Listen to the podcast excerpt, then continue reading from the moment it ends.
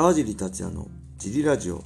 はい皆さんどうもです、えー、今日も茨城県つくば市並木ショッピングセンターにある初めての人のための格闘技フィットネスチームファイトボックスフィットネスからお送りしています。ファイトボックスフィットネスでは茨城県つくば市周辺で格闘技で楽しく運動したい方を募集しています。体験もできるのでホームページからお問い合わせをお待ちしてます。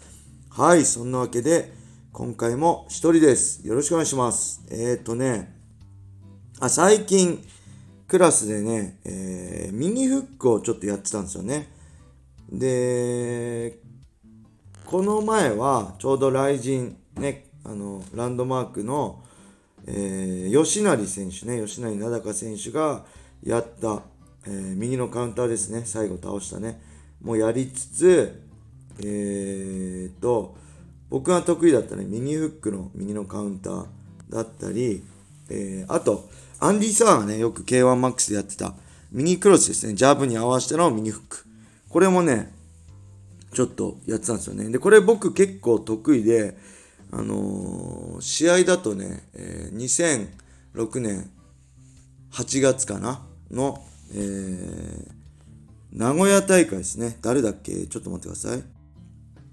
あ、クリス・ブレナン戦ですね。とか使ったりとか、あと、あの、普通のミニフックは、えー、誰でやったろうな。メレンデスとかね、メレンデス1でぶっ倒したのもそうだし、えー、まあ、当たっ、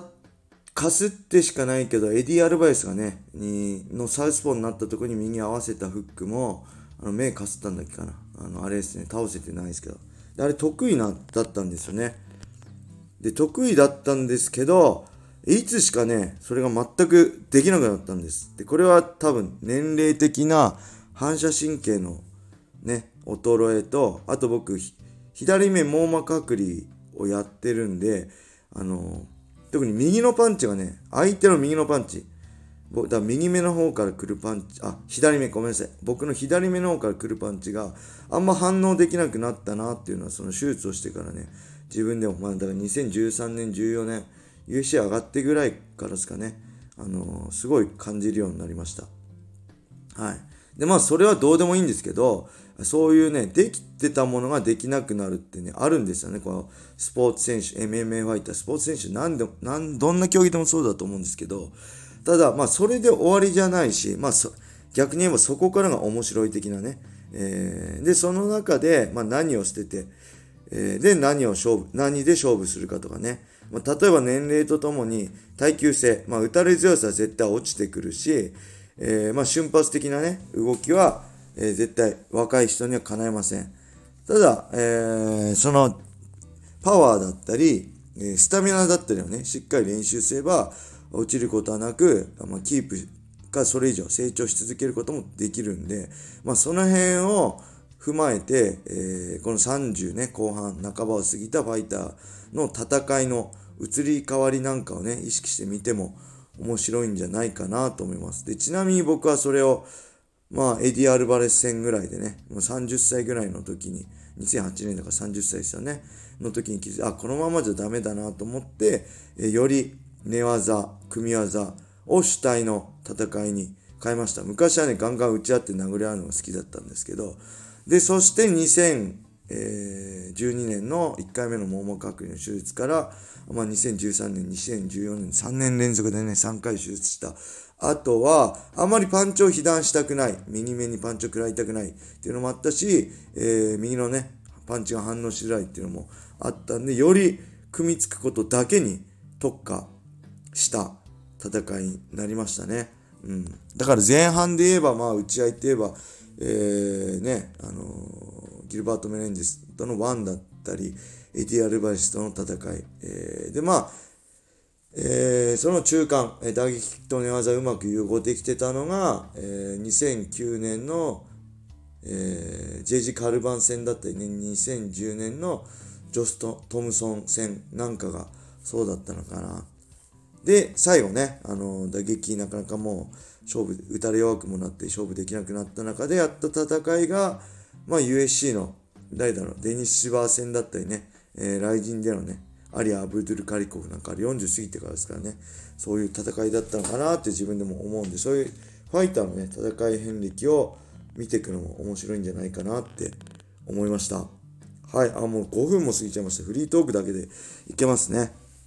はい、そんな中でレターいきます。えー、現状、クレベルを対せるライジンファイターだと誰だと思いますか？またはどんなタイプのファイターがクレベルを攻略できますか？はい、ありがとうございます。まあ、これはね、まあみんな思ってるのかもしれないですけど、まあ、クレベル選手も強いですけど、絶対ではないんで、えー、まあね、負けてる選手といえば、えー、ガムロットね。現在 USC ライト級12、3位ですよね。のような、まあ、レスリングのね、トップしっかりタックル切れて、あと確かグラップリングも強いんですよね。あの、アブダビのヨーロッパかなんか前見たら、優勝してるか結果出してるかしてるんですよね。そういう、えー、レスリング鬼強で、えー、しっかりグラップリングもできる。上に打撃も強い。なんで、今の、例えば USC のトップファイターとか、えー、もうね、結構みんな全員、そういう打撃も寝技も組も強いんで、えー、まあ全然、クレベルが勝つ可能性もあるし、相手が勝つ可能性もある。今のね、雷神の状況のようにこう無敵っていう感じじゃないと思います。十分勝てる選手はいっぱいいると思いますね。うん、で、やっぱり日本人選手ってね、まだね、その辺、まあ、すごい打撃が強い。特にね、打撃が強い選手が多いですよね。それすごい試合としては面白いし、見ててハラハラして好きなんですけど、やっぱりね、あの全部できた上、全部、えー、5段階中5できた上での突出した打撃とかなんで、えー、打撃が5、えー、組み技あ、レスリングが4、寝技が2とかじゃね、ちょっと厳しいんですよね。で結構打撃に特化している選手が多いように個人的には思うんで、日本人のね、今トップファイターって。なんでそういう意味では、えー、っとね、ライジンファイターでね、えー、倒せるっていうか、しっかり勝負できるっていうのは、まずパッと思い浮かぶのは金原選手ね。えー、今、フェザー級ですよね。金原選手は、えー、ノックアウトとかも出てるぐらい打撃も強いし、えー、組み技、レスリングも寝技も強いんで、えー、金原選手だったら、あの、普通に勝負になると思います。ただこれ、あれですね、金原選手は練習、本番でね、いかに自分の力を発揮できるかだと思うんで、そういう意味では前回のね、試合とかだったら、芦田戦とかの見ると、すごい